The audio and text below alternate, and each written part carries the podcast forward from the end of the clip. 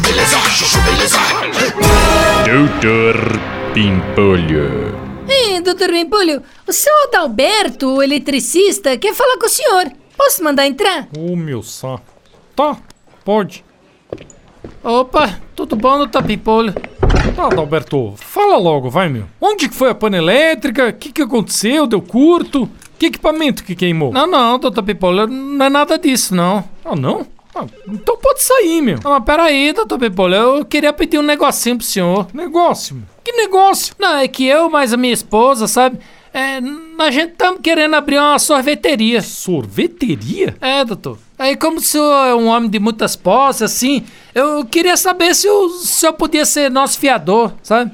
Fiador, meu. É pra alugar um salãozinho comercial, doutor. Nós estamos precisando de um fiador, o que, que o senhor acha? Olha, eu prometo que toda semana eu trago uma sacolinha de picolé pro senhor chupar.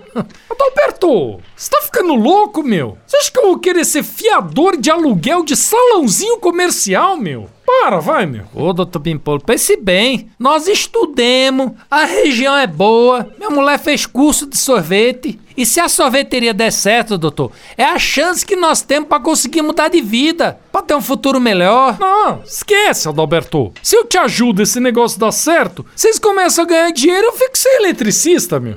Negativo, ó. Prefiro que você continue pobre, beleza, meu? Ó, pode voltar lá pra manutenção, que pra mim é melhor assim, meu. Vai. Passar bem.